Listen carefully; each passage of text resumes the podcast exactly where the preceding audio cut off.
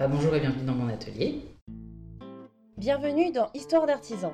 Je suis Lisa Millet et je serai votre guide dans l'exploration de l'artisanat. Je vous fais découvrir les visages, ou plutôt les voix, de ces femmes et hommes qui ont décidé de passer leur vie à créer. Aujourd'hui, nous accueillons Aurélie Chaden, maroquinière. Avec Aurélie, nous parlons de changement d'orientation, de besoins de diversité et d'opportunités saisies. Aurélie est une maroquinière 2.0 qui utilise la découpe laser et les pliages pour ses créations. Elle nous raconte son rapport à sa marque et comment elle réussit à trouver son équilibre. Vous entendrez parler de voyage, de graphisme et de bouffées d'oxygène. Et j'espère que vous terminerez cet épisode comme moi, avec le sourire. Belle écoute Bonjour Aurélie merci de m'accueillir dans ton atelier. Est-ce que tu peux nous raconter ton histoire Aurélie? Alors moi, donc, je viens du nord de la France. Euh, je suis originaire d'une petite ville qui s'appelle Mouvou à côté de Lille, où j'ai passé euh, toute euh, mon enfance et adolescence jusqu'à mes 18 ans. Je suis originaire d'une famille de couturières, ce qui est assez important parce que en fait, ça forme, puisqu'on est quatre générations de couturières. à 18 ans, j'ai décidé de prendre mes clics et mes claques et je suis partie faire mes études en Italie. En Sicile, où j'ai fait les beaux-arts en Sicile. de là, je suis partie faire mes études à Bologne pendant 5 ans aux Beaux-Arts. Après euh, quelques passages où je ne savais pas trop quoi faire, j'ai quand même trouvé euh, la voie dans laquelle je m'épanouissais le plus. Euh, j'ai fini mes études à Hong Kong avec un échange overseas où je suis restée un an et juste avant de partir de Hong Kong, j'ai fait une petite blague à ma prof avec qui je travaillais très souvent et je lui ai dit que si elle avait besoin d'une assistante, elle pouvait m'appeler. Elle m'a dit bah, c'est très bien, j'ai un projet pour toi, tu peux revenir dans trois semaines. Et donc je suis repartie, je suis repartie euh, à Hong Kong pour travailler sur un projet sur les techniques traditionnelles euh, chinoises et contemporaines. Et, euh, et puis, suite à une petite rupture amoureuse, je suis rentrée en France. Et c'est là où, dans la, déperdition totale, je me suis lancée dans la maroquinerie. Et ce qui, au final, a plutôt été positif. Et donc voilà, donc maintenant, ça fait 5 ans que j'ai ma marque et que je fais ça. Quand tu parles des techniques chinoises, c'est les techniques de quoi? Alors il y avait des techniques de tissage, des techniques de broderie, des techniques de batik. Euh, donc euh, je me suis promenée dans les campagnes, dans le Yunnan, euh, pour aller voir tout ça, pour aller filmer aussi tout ça. Et donc j'ai recollecté toutes ces informations qu'on a retranscrites sur un site internet qui, était qui, était, qui était pour l'école. Et ensuite on a filmé les nouvelles technologies, qui à l'époque était euh, très novatrice, qui était la découpe laser. C'est d'ailleurs comme ça que j'en suis venue à la découpe laser. Euh, et on a filmé tout ça et voilà, et ça a été collecté et mis sur un site internet. Donc ça fait maintenant 5 ans que tu es euh, maroquinière. Est-ce que tu peux nous parler justement de ton travail de maroquinière? Moi je fais principalement de la maroquinerie pas tout à fait traditionnelle, dans le sens où je découpe au laser mes pièces et ensuite je les assemble avec des rivets pour créer des pliages. Et j'ai une nouvelle collection où il y a une partie plus traditionnelle, mais on va dire qu'elle est quand même un petit peu euh, biaisée dans le sens où j'essaye de... Je fais par exemple du poincellier, mais c'est du poincellier agrandi euh, à échelle 50 euh, pour pouvoir justement gagner un peu de temps sur les temps de production. D'accord. Est-ce que tu peux expliquer le poincellier Oui. Alors en fait, c'est une technique de couture qui, qui, est une couture main en fait euh, qu'on fait dans les ateliers euh, type Hermès euh, ou d'autres maisons comme Moana. sauf qu'en fait là, au lieu de percer avec des, des, des, outils, en fait je pré-perce avec la machine laser et ensuite j'utilise un fil qui est très gros pour pouvoir, pour pouvoir coudre en fait le cuir. Est-ce que tu considères que justement toute cette partie Hong Kong, Chine, t'as inspiré euh, tes collections euh, de maroquinerie? Mmh, Non, je dirais pas que ça m'a inspiré, dans le sens où les formes et tout ça, c'est pas vraiment lié à ça. En revanche, euh, le parcours que j'ai eu, qui est un peu atypique et qui était un petit peu, je dirais pas tout à fait à 360 degrés, parce que, mais quand même, fait que oui, tu vois, ça me pousse à aller vers des choses un peu nouvelles et à toujours rechercher des, des, des techniques ou des motifs ou des ou des, ouais, des, techniques qui pourraient faire en sorte que ce soit un peu différent de ce qu'on a l'habitude de voir. Voilà. Donc je dirais que c'est plutôt en ça où ça, où où ça m'aide en fait dans mon parcours de toujours parce que j'ai toujours besoin d'aller fouiller vers des nouvelles choses euh, pour pouvoir m'exprimer dans, à travers mes sacs. Du coup, j'en reviens à la question des inspirations. Qu'est-ce qui t'inspire? Alors moi, je suis... Enfin, si tu as raison dans, dans, dans, ta, dans ta question d'avant, en fait, moi j'ai une passion pour les tressages, les tissages, euh, tous ces croisements de fils, mais je pense que c'est quelque chose qui a été, c'est un parcours depuis toujours, puisque comme je viens d'une famille de couturières, j'ai toujours fait, euh, je faisais du point de croix, du tissage, des tapis avec mon grand-père euh, quand on était petit. Euh, et en fait, ça m'a suivi, ça m'a suivi en Italie, et ça m'a suivi aussi à Hong Kong, où justement j'ai retrouvé tous ces process. Donc je pense que c'est ça qui fait que ça continue et ça perdure. Donc ça, ça la matière en fait est le principal moteur dans mes recherches j'ai pas vraiment d'inspiration type forme ou qui vont m'inspirer plus plutôt qu'autre chose. C'est vraiment la matière en soi qui me qui m'inspire et en fait du coup je fais des tests et une fois que je commence à tester après je me dis ah ça j'aime beaucoup ça j'aime un peu moins et du coup voilà j'écarte je sélectionne et je refais je fais ma petite euh, tambouille donc ça veut dire en fait que quand euh, nous on voit un, un, sac à main euh, sur ton site ouais. En fait, euh, derrière, il y a eu euh, des tests. Oui, il y a eu des tests, il y a eu des tests de découpe, il y a eu des tests de forme. Il y a eu, euh, on les a portés, on a essayé de voir, on les a mis avec les autres pour voir si c'était pas trop ressemblant, s'il avait vraiment lieu d'être. On a testé des couleurs, peut-être des fois des finitions différentes qui souvent n'aboutissent pas parce que je reviens sur des choses un peu plus basiques. mais ouais, on fait pas mal de, je fais pas mal de tests. Tu dis beaucoup on Ouais, parce qu'on est moi, moi-même et tous les. c'est mon gros défaut. Euh, oui, euh, parce qu'en fait, euh, je suis toute seule à prendre les décisions finales, mais il y a toujours plein de gens qui m'entourent, et donc du coup, c'est pour ça que j'ai toujours tendance à dire mais oui, je suis toute seule. Et ces gens qui, sont, qui t'entourent, c'est qui? Ben, Ici, donc, on est chez Draft. donc, c'est un atelier de formation et d'outils numériques, en fait, dans le sens où il propose donc des formations avec euh, Pôle emploi et, Paris, et dont, une formation qui s'appelle Paris Fabrique. Et également, euh, ils permettent aux gens de pouvoir venir utiliser des machines numériques type découpe laser, CNC euh, ou imprimante 3D. CNC Alors, c'est une machine qui découpe le bois avec un, un assistant numérique. D'accord. Donc en fait, tu crées ton fichier sur un logiciel qui est transmis donc à l'ordinateur et l'ordinateur passe à la machine et du coup ça te fait exactement la découpe que tu voulais. De la même manière que la découpe laser en fait. Sauf que là, c'est appliqué au bois. D'accord. Et, la, et la technique de découpe est différente, dans le sens où c'est une fraiseuse et c'est pas un laser. Voilà, voilà c'est un peu technique, mais voilà. Et euh, donc c'est pour ça qu'il y a toujours du monde. Il y a mon chéri, il y a mes amis, il y a ma famille, à qui je demande toujours des conseils. Donc euh, voilà, c'est pour ça que c'est souvent on et pas je. Euh, toi, t'as pas fait de. D'école de maroquinerie de... Alors, par rapport aux études maroquinerie Non. Et par rapport aux études de graphisme? Si, ça j'ai fait du graphisme. Ok. Ouais. Parce que. Parce que je, me... je crois qu'on en avait parlé, justement, tu m'expliquais que c'était le fait que ben, ta sensibilité photo, etc., euh, c'était dû au fait que ben, tu avais fait des études dans ça, c'est ça Ouais, dans l'art, ouais. En fait, euh, quand j'étais au Beaux-Arts, euh, j'ai un peu traficoté. En fait, en Italie, c'est très bizarre comment on fait ses études.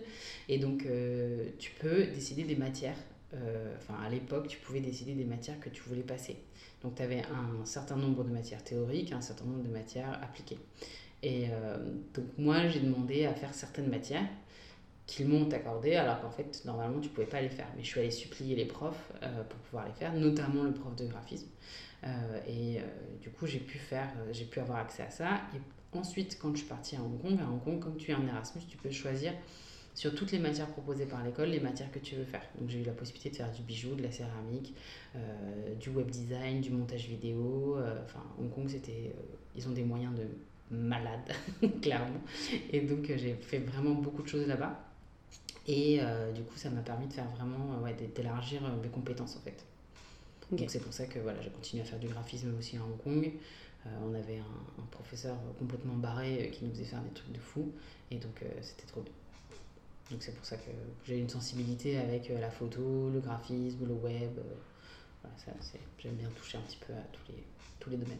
Quand on regarde ton compte Instagram, ton site web, on sent qu'il y a quand même une, euh, une sensibilité, une appétence. on voit que tu dépasses un peu ce cliché de l'artisan qui n'a même pas de site internet, qui n'est pas sur les réseaux sociaux.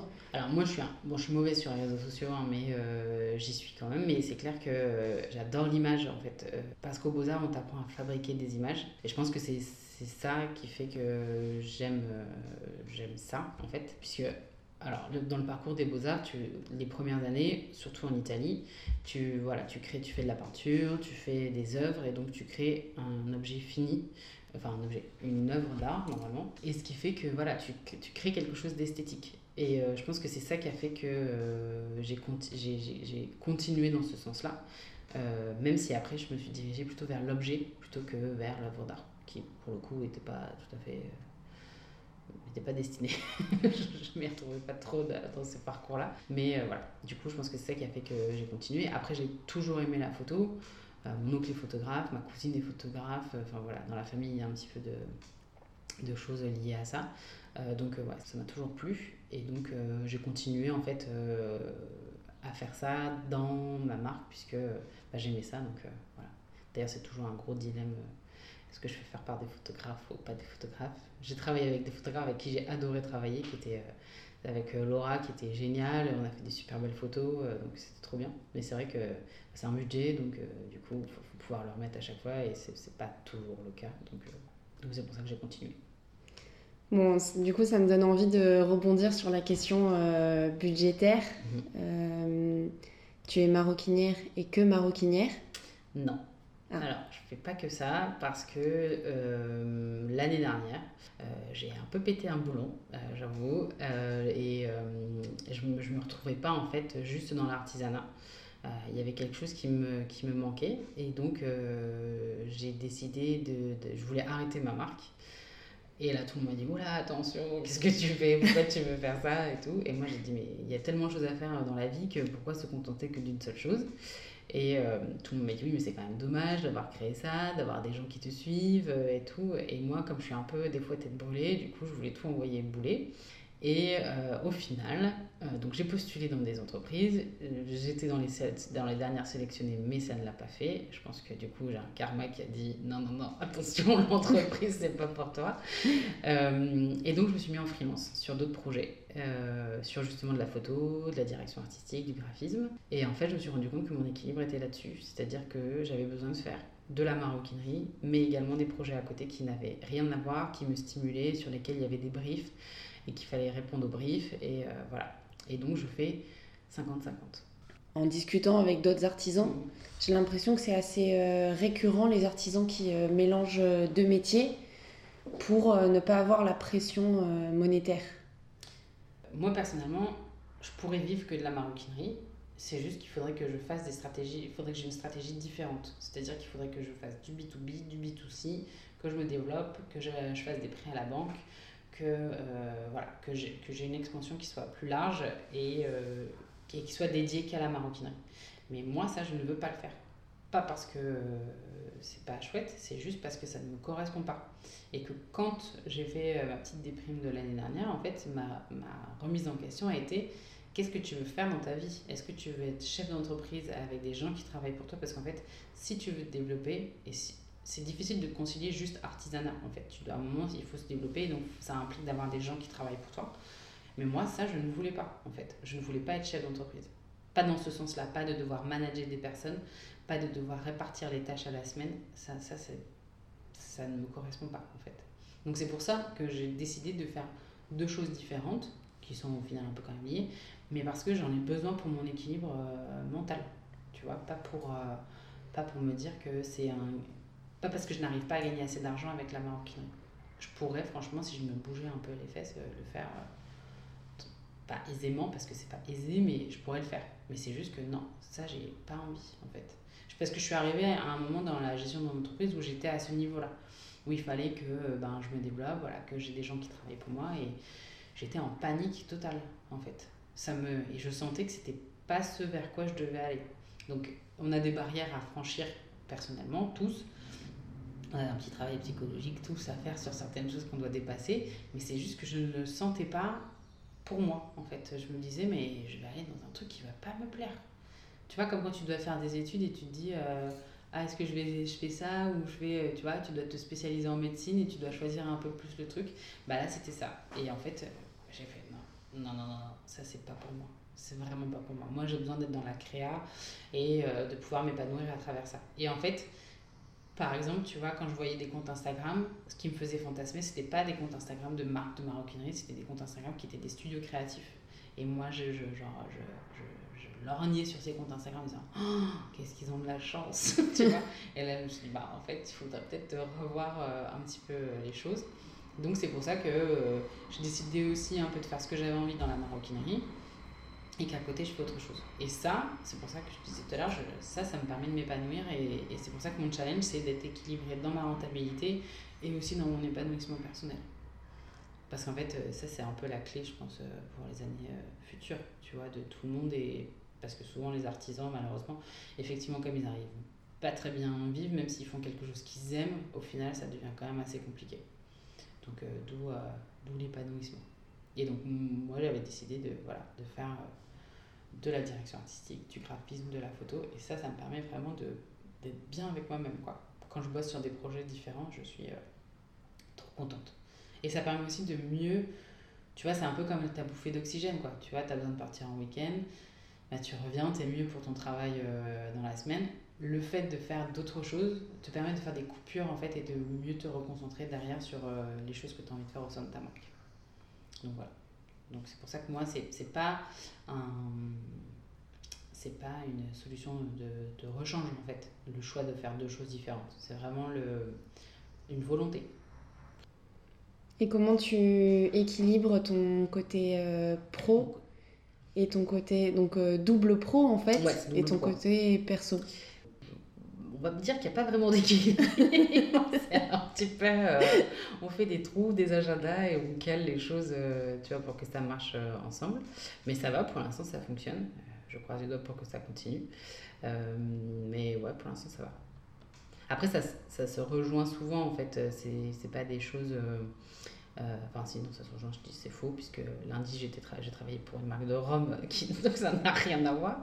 Mais euh, mais il y a quand même toujours ce côté esthétique et de la production finale de photos ou voilà, de graphisme. Donc en fait, c'est pas complètement détaché. En fait, pour moi, ça, dans mon cerveau, ça fonctionne et du coup, c'est comme ça que ça s'équilibre en fait. C'est euh, l'esthétisme qui va primer sur tout ça.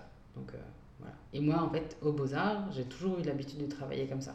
Parce qu'en fait, quand tu, tu es au Beaux-Arts, tu as différentes matières, tu dois répondre à, pareil à des, à des, des briefs de, de, de, fin de projet. Et donc, tu travailles sur différents projets en même temps. Donc, en fait, mon cerveau a toujours été plutôt conditionné à travailler comme ça. Donc, et ça, dès que je suis sur un projet, j'arrive à, à switcher et à me dire, OK, là, c'est pas la maroquinerie, je travaille pour ça. Donc, euh, donc c'est pas, pas très compliqué pour moi, en fait. Au contraire, même limite de devoir travailler que sur une seule chose, c'était perturbant. Parce que j'arrivais pas à, me dire, mais attends, elle est où la bouffée d'oxygène euh... Alors que là, oui, j'ai ma bouffée d'oxygène. Et donc, du coup, j'arrive beaucoup mieux à équilibrer euh, mon temps. Et même si, mes amis te diront que je n'ai toujours pas réussi à équilibrer mon temps, mais quand même, pour moi, j'ai l'impression que c'est beaucoup mieux. Et en tout cas, moi, je me sens beaucoup mieux. Donc, euh, pour moi, c'est une réussite. Donc j'en viens à la question des, des projets. Ouais. Euh, quels sont tes projets actuellement et pour le futur? Alors pour l'instant, euh, je travaille donc avec Weekendoo avec qui je fais des ateliers, avec qui euh, ça marche très bien. Euh, j'ai continué à avoir ma marque de maroquinerie, avec qui je, je, travaille avec des clients et aussi de la vente directe sur Internet. Euh, j'ai des projets euh, en graphisme et en photo, mais bon là du coup je ne peux pas vraiment parler parce que c'est des trucs qui sont toujours un peu confidentiels, euh, donc voilà.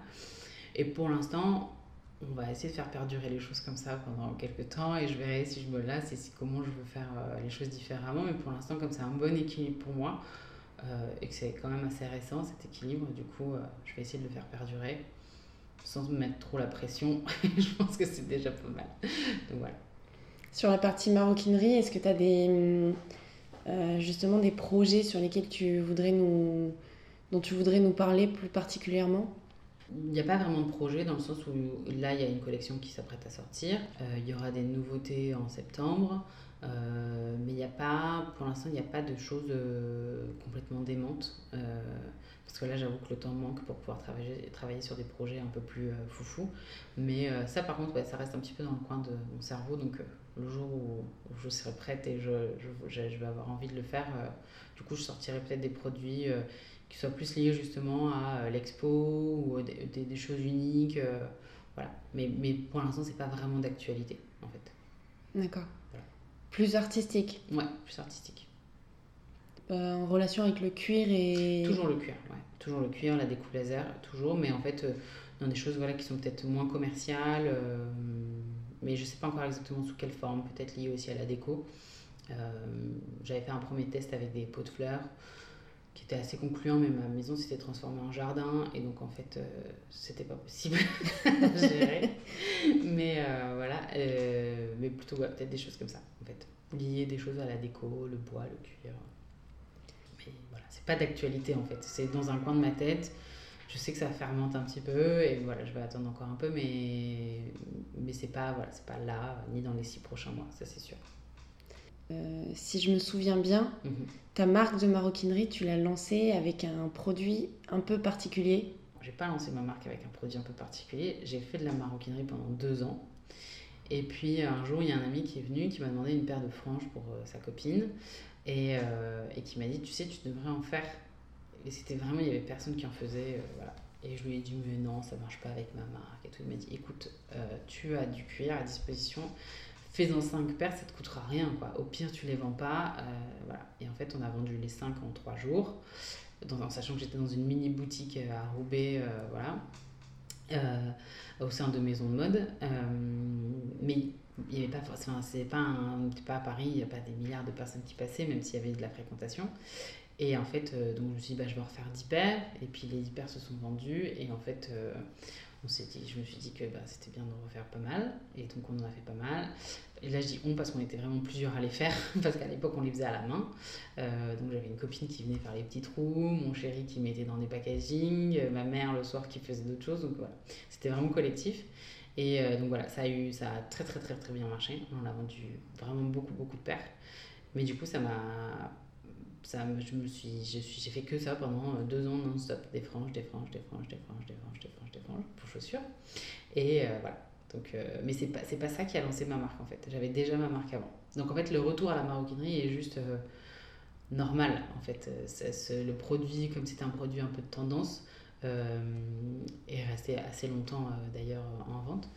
Mais voilà, le retour est avec plus de sacs et des objets et, et en fait le, le suivi normal de la marque. Tu mets combien de temps pour développer un sac à main? Ça dépend. En fait, a- ça dépend. Il y en a où c'est très clair et donc en fait ça met très peu de temps. Et il y en a où c'est pas du tout clair et ça met beaucoup beaucoup de temps.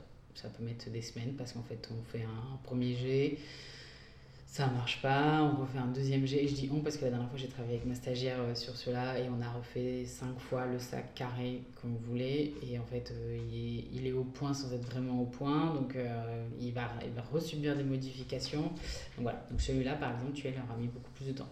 Alors que le modèle phare, que d'ailleurs tu as également, qui est le Mia, bah ça c'est sur un coup de tête. Un soir, j'ai fait le fichier, je l'ai coupé et en fait il marchait et voilà. Et j'avais rien à changer dessus et tout était très bien. Donc, comme quoi tu vois, il n'y a, pas de- il y a pas de règle, mais parce que c'était très clair, je savais que je voulais faire ça et donc euh, voilà.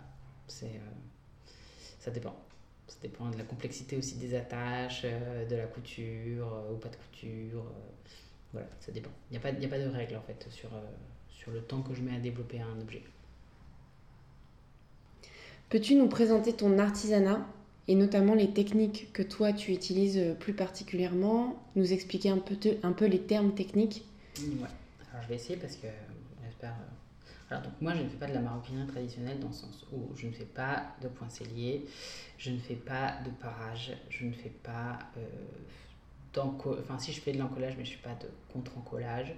Euh, voilà, je ne fais pas tout ça. Euh, donc moi ce que je fais c'est que je coupe, j'en colle et je découpe au laser. Donc en fait la principale activité dans mon métier c'est de créer des fichiers en réalité et de paramétrer des machines, ce qui est complètement différent de la maroquinerie traditionnelle. Et ensuite, donc je coupe euh, mes pièces au laser, qui sont ensuite euh, assemblées par dérivés. Donc euh, vraiment, mon travail, c'est de ou des coutures, comme je l'ai expliqué au tout début, qui étaient, voilà, des- qui sont des poinçonniers agrandis, mais qui sont pré-percés dans tous les cas par la machine. Donc je ne tape pas à fond sur des marteaux. je je n'ai pas les mains en vrac, même si quand même au bout d'un moment tu as mal aux mains, mais voilà, je, je ne fais pas, euh, fais pas du tout de maroquinerie traditionnelle. Par contre, j'utilise des belles matières. Ça, c'est le principal. c'est l'axe principal. C'est que tu peux faire du pliage, mais si tes matières elles sont peu belles, c'est pas joli en fait. Il faut avoir une belle matière pour que ça rende bien au final. Donc voilà, j'utilise des jolies matières. Qu'est-ce que tu appelles une jolie matière? Bah, c'est un cuir qui a une tenue, qui a un beau fini, qui va durer dans le temps, euh, qui va pas, euh, voilà, qui a un fini naturel. Moi, je travaille principalement avec du tannage végétal. D'une part parce qu'il y a quand même une mesure euh, éco quand même dedans, dans le sens où c'est toujours du cuir d'animal, mais c'est juste que c'est tanné avec des plantes et pas tanné avec des produits chimiques, même s'il y a quelques... même si j'utilise quand même des pots avec des produits chimiques parce que la gamme de couleurs euh, du tannage végétal est réduite puisque tu travailles avec des couleurs plus naturelles. Euh, et pour avoir certaines couleurs quand même, euh, ben, j'ai quand même, je suis quand même obligée de passer par des tannages avec des, produits chimiques. mais voilà, c'est une matière qui va magnifiquement vieillir, qui va avoir un grain, une patine. voilà. Donc moi j'utilise principalement ça comme matière et je trouve que c'est quand même les plus jolies peaux. Après, euh, voilà, pour des questions d'entretien, euh, de lumière, de, cuir qui change, tous les clients ne sont pas prêts à avoir ce genre de sac et donc bah, tu es obligé quand même d'avoir de temps en temps des sacs avec euh, une autre finition. Mais sinon, la plupart du temps, c'est du tannage végétal. Quels sont les principaux enjeux que tu rencontres aujourd'hui dans ton métier de maroquinière? Ben, Les principaux enjeux, c'est être épanoui, la rentabilité et euh, on va dire que c'est les deux, c'est cet équilibre-là en fait. C'est euh, comment réussir à gagner dignement sa vie euh, sans avoir l'impression de se tuer à la tâche et d'être l'esclave de soi-même. En sachant que je travaille beaucoup, hein, c'est pas du tout, je veux pas faire la fille qui travaille pas beaucoup dans la semaine, c'est pas ça, mais juste voilà, trouver cet équilibre-là, en fait, où tu arrives à gagner quand même, tu arrives à payer ton loyer, euh, pouvoir avoir des projets. Et euh, quand j'y projet, c'est euh, voilà, avoir un peu de trésorerie pour pouvoir se permettre de faire des nouvelles collections, des nouveaux, des nouveaux sacs. pour pas être bloqué en te disant que tu vas pas avoir les fonds pour lancer une nouvelle collection parce que tu n'as pas eu l'argent pour, pour acheter 4 pots. De, 4 pots voilà, c'est ce qui peut être la réalité de, certains artisans. En fait, quand tu vends pas assez, tu n'as pas, pas, de moyens pour pouvoir te renouveler. Et te renouveler, en fait, c'est te tuer des fois un petit peu à petit feu. Donc euh, c'est ça. Et donc voilà, c'est l'équilibre entre cette rentabilité-là et du coup ton épanouissement personnel euh, au sein de ta propre entreprise. Parce que bah, tu es chef, tu es ton propre chef. Donc euh, si tu, tu, envoies bouler ta propre entreprise, bah, c'est toi et toi-même. Hein. Donc voilà, du coup c'est moi, ça c'est mon gros challenge. Comment faire pour être bien avec moi-même et, et mon entreprise. Est-ce que ça t'est déjà arrivé de te sentir seule dans ton métier de maroquinière? Hmm. Pas dans mon métier. En fait, je me suis sentie seule vis-à-vis de moi-même. Dans le sens où je savais, j'avais pas les clés pour pouvoir euh, continuer à avancer, mais c'était moi, en fait, euh, plutôt que le métier de maroquinière, en fait. Euh, c'était plus lié ouais, à des questions de comment tu te développes, ce que tu as envie de faire, comment tu veux le faire, puisqu'à un moment je faisais pas mal de B2B. Donc B2B c'est buyers to buyers. Euh, donc euh, c'est tu vends à des boutiques qui font des marges euh, derrière. Et voilà. Et ça, ça m'a un peu. ça, je me suis sentie seule vis-à-vis des boutiques qui, qui, ont du mal à comprendre certaines logiques vis-à-vis de l'artisanat, qui veulent du produit français de qualité mais qui ne veulent pas mettre l'argent pour. Et voilà. Ça, c'est, c'était ça. Ça a été ça, en fait, ce qui était difficile à gérer.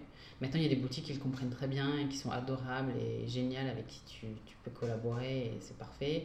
Et il y en a d'autres voilà, où c'est plus difficile euh, de, de, travailler parce que bah, elles, elles, voient ton produit comme un produit et non pas comme un produit d'artisanat. Donc euh, voilà, c'était ça, ça a été ça ma, ma difficulté, je pense. Donc toi, on peut te retrouver sur ton site et dans des boutiques? Alors maintenant, plus beaucoup de boutiques. Euh, parce que comme je te disais, en fait, les boutiques font une marge de 2,5. Donc c'est beaucoup. Euh, donc moi, je, vends plus beaucoup aux boutiques. Je vends aux boutiques avec qui j'aime travailler parce que euh, euh, la boutique va être sympa ou parce que la boutique va représenter quelque chose pour moi qui m'intéresse. mais du coup, il y en a très très peu en fait. J'ai réduit le nombre de boutiques qui me revendaient pratiquement à néant. et voilà, j'ai une boutique au Japon et quelques boutiques en France, mais c'est tout. Ah, t'es à l'international. Ah, je suis à l'international. Maroquinière internationale. Mais voilà, mais j'ai vendu, euh, justement grâce aux francs, j'ai vendu partout dans le monde, j'ai envoyé partout dans le monde. Mais je me suis rendu compte que c'est pas ça qui me, qui me plaisait et qui me convenait. Après, ça ne veut pas dire que ça ne peut pas convenir à d'autres personnes, mais c'était juste moi, ça ne me convenait pas euh, personnellement. En fait, j'avais besoin qu'il y ait plus de création et que je ne fasse pas euh, de l'emballage, de l'étiquetage, des factures, des devis, des mails. Euh, voilà, j'avais besoin que ce soit plus. Je préférais moins vendre, en fait, mais mieux vendre. Donc c'est pour ça que je, je, préfère garder les choses pour mon site internet, avoir un rapport direct avec le client euh, je préfère recevoir des mails de clients qui me disent Ah, j'ai toujours le sac, je l'adore, euh, ou des choses comme ça. Ou même s'il y a par exemple des fois du SAV à faire dessus, mais pouvoir euh, communiquer en fait à travers ce SAV en disant Voilà, il faut faire ci, il faut faire ça, ou en profiter pour remettre peut-être des fois un petit cadeau parce que justement il y a eu un petit défaut sur le sac et que tu t'excuses. Mais en tout cas, ça crée un lien et je trouve que c'est plus sympa que, que, de, voilà, que d'envoyer des produits un peu partout même si là, par exemple, tu vois, j'avais vendu à, dans une boutique à Copenhague. Le, le, le sac s'est retrouvé en Californie et il y a une fille qui l'a vu et qui m'a écrit parce qu'elle voulait le même sac et qu'elle ne le trouvait pas. Donc, euh, du coup, voilà, ça fait des petites choses qui voyagent comme ça. Donc, il y, a quand même des avantages. Hein. Attention, le, réseau du B2B n'est pas complètement à jeter, mais c'est juste que moi, ça ne me convenait pas. Donc, euh, voilà. Tu avais besoin du contact client Ouais, moi j'ai besoin du contact client. J'ai besoin qu'il se passe quelque chose. Euh, dans, ma manière de vendre. même si, en fait, au final, quand tu vends sur Internet, c'est assez dématérialisé quand même. Mais il y a quand même, euh, j'ai l'impression que c'est plus direct, en fait, euh, puisque je n'ai pas des volumes de vente euh, qui sont comme certaines grosses marques peuvent vendre, et où du coup, c'est géré par un logisticien. Moi, c'est moi qui, quand tu commandes un sac ou une pochette ou n'importe quoi, c'est moi qui va faire le sac derrière et qui va te l'envoyer, te le mettre dans le petit paquet, euh, aller jusqu'à la poste et mettre les choses à la poste. Donc voilà. Mais j'ai l'impression que voilà, ça crée un peu un lien et, euh, et je préfère en fait. Est-ce que tu sens que c'est pour ça que tu as une affinité avec l'artisanat ou pas du tout? Euh je sais pas, parce qu'en fait, je pense que j'ai toujours aimé travailler les matières. Donc, je pense que j'aurais. Enfin, s'il n'y avait pas quand même l'idée de devoir payer son loyer, peut-être que je pourrais rester tout le temps à trafiquer des trucs euh, voilà, dans mon atelier et, et, pas forcément vendre. Moi, j'adore le contact humain et j'adore euh, voilà, échanger avec les gens. Donc, euh, du coup, c'est j'aime, mais peut-être que s'il n'y avait pas cet acte de vente, ça marcherait quand même. Je sais pas, mais ça, ce serait un peu dans un truc un peu utopique où euh, voilà, tu n'as pas besoin de rentabilité, ce qui n'est pas le cas pour le moment, en fait. Donc, euh, je sais pas, euh, sais pas trop, mais en tout cas, j'aime voilà, j'aime faire mon produit et, voir des gens repartir avec et être hyper contente d'avoir un sac ou d'avoir même une broche ou voilà parce que ça va parce qu'elles vont dire ah c'est trop bien j'adore et tout. Du coup, ça j'aime beaucoup. Comment tu vois l'avenir de, de, ton artisanat en général? Bah, Là, je pense qu'il y a une...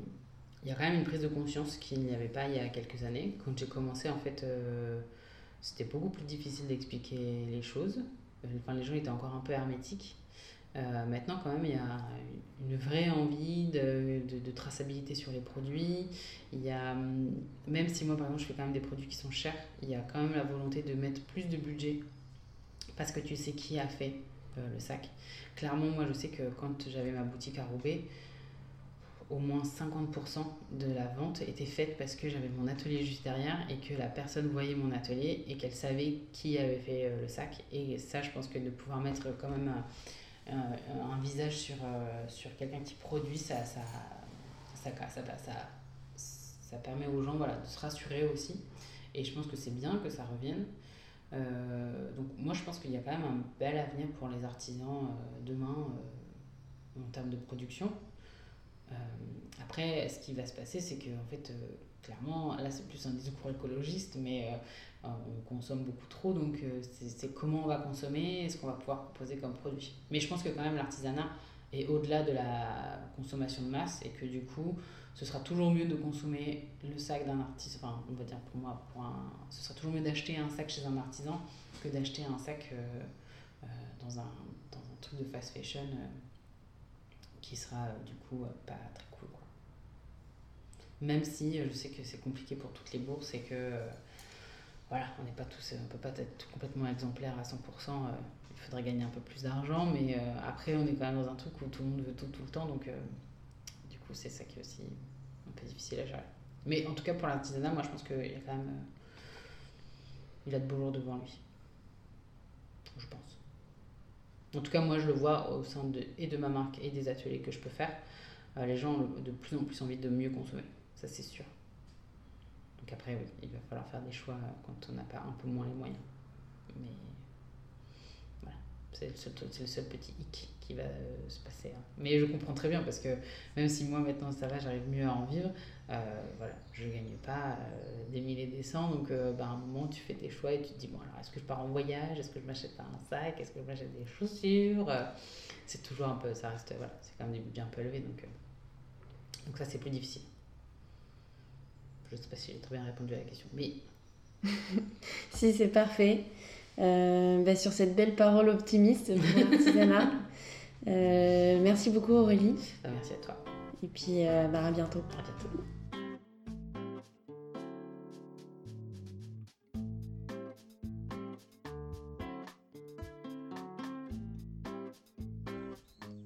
Merci beaucoup pour votre écoute. J'espère que le parcours d'Aurélie vous aura inspiré. Si vous avez des questions, des suggestions ou que vous souhaitez interagir, rendez-vous sur Facebook ou Instagram à Histoire d'artisans. N'hésitez pas à mettre une note sur iTunes pour faire découvrir les histoires d'artisans au plus grand nombre et à vous abonner sur votre plateforme de streaming préférée. Je vous dis à très vite avec une nouvelle histoire.